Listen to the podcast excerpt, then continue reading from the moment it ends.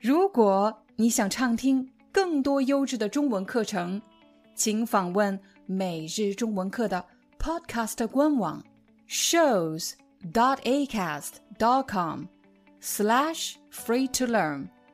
我们的付费会员通道为您提供无广告干扰的高质量收听体验，想听多少就听多少。嗨，大家好，欢迎大家来到今天的中文课，我是你们的中文老师廖丹。在今天的视频里，我们将帮助大家学会一个网络表达，那就是代入感。如果你经常看电视剧，使用微博、微信这样的媒体平台，可能你会经常看到人们使用“代入感”这个词。在解释这个词之前，有很多朋友会问：“代入感的‘代’到底是哪个‘代’呢？应该是代替的‘代’还是袋子的‘袋’？”可以说，在网络上你有可能会见到这两种写法，但是我个人会选择第一种，代替的‘代’代入感。我就和大家来分享一下我是怎么认识“代入感”这个词的。我来给你一个例子，比如。有小张、小王和小李这三个人，他们是好朋友。小王在工作上遇到了问题，他和老板发生了矛盾，所以他想听一听朋友们是怎么看这件事情的。小王把他在公司遭遇的经历告诉了两位朋友小张和小李。这时候，小张就特别的愤怒。因为他之前也有类似的经历，他立刻告诉小王说：“你最好不要在这家公司再干下去了，明天就去辞职。”但是小李却觉得小张的反应是不是太激动了，太过度了？毕竟这是小王的工作，应该由他来做决定。为什么小张会这么激动呢？原来小张也曾经和自己的老板发生过矛盾，有一段非常不愉快的经历，所以看到自己的朋友经历相似的事情，会让他非常的愤怒。而“代入感”这个词，其实就是指当一个人看到别人的经历，而这种经历激发起了自己真实的感受，这个人可能会发泄情绪，会表达观点。这些情绪和观点往往是比较激烈的，但至于事实到底是不是这样，似乎已经不重要了，因为他把自己当做了当事人，这种角色的错位，我们就称为代入感。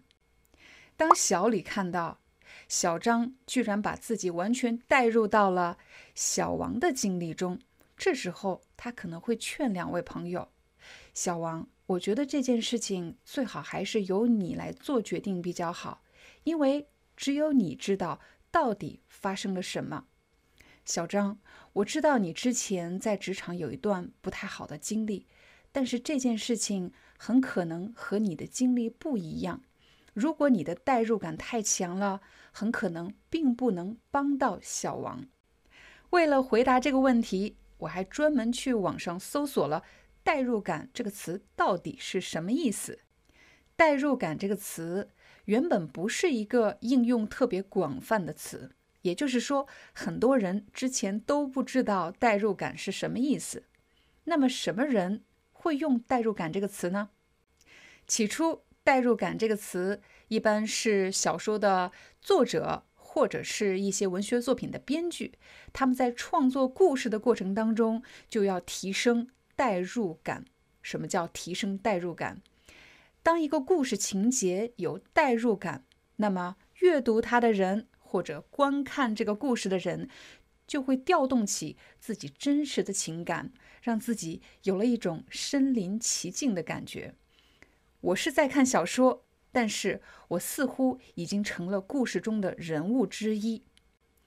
代入感越强，说明故事非常的生动，能够引起人们真实的内心的反应。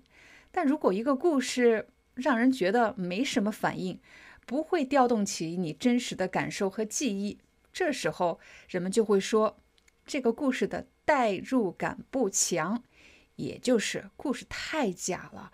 看了之后，谁会相信有这样的故事呢？如果你想访问视频下方的字幕文稿，请一定记得加入我们的频道会员。现在我向大家展示怎么样成为我们中文社区的会员呢？请大家用电脑登录 YouTube 频道，在主页上方有一个加入按钮，点击加入，成为我们的频道会员有什么好处呢？你不仅会每周收到不同主题的词汇卡，以及可以访问视频下方的汉字书写练习以及视频字幕文稿。作为社区会员，你还有权利访问不同主题词汇卡的讲解视频。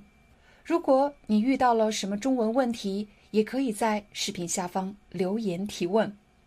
这是一个付费项目，每月是六点九九欧元。没有问题后就可以点击加入。现在进入支付页面，完成支付就可以成为我们的会员了。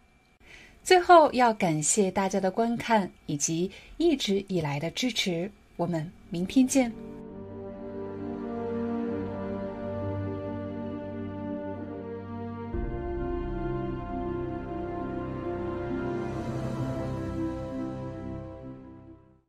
Hi, I'm your Chinese teacher, Liao Dan. Thank you so much for listening to 每日中文课. If you're looking for more lessons, please visit our podcaster website. Here's a link shows.acast.com slash free to learn.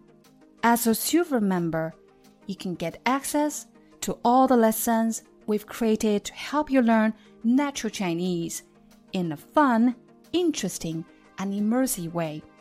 Join us today. Enjoy your ad free listening. I'll see you in upcoming episode.